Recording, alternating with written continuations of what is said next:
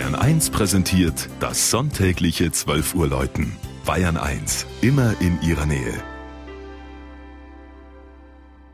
Es ist 12 Uhr. Das Mittagsläuten kommt heute aus der Hofkirche Günzburg in Schwaben.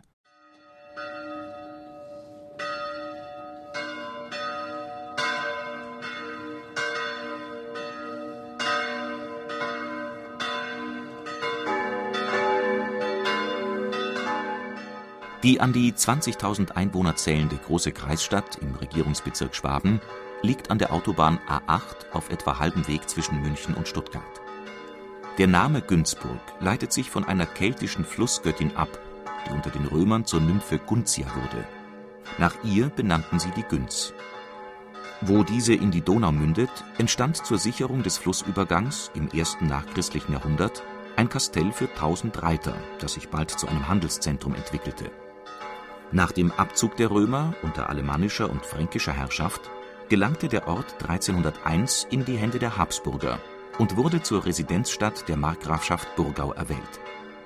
Erzherzog Ferdinand ließ dann Ende des 16. Jahrhunderts an der Südwestecke der Oberstadt das Schloss mit der Hofkirche errichten.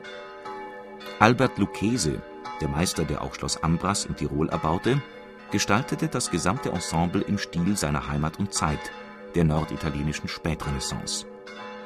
Ursprünglich allein für den Hofstaat vorgesehen, wurde das Gotteshaus bereits von Markgraf Karl für alle Bürger geöffnet und hat im Laufe der Geschichte als Lazarett, Garnisons-, Wallfahrts- und Studienkirche gedient.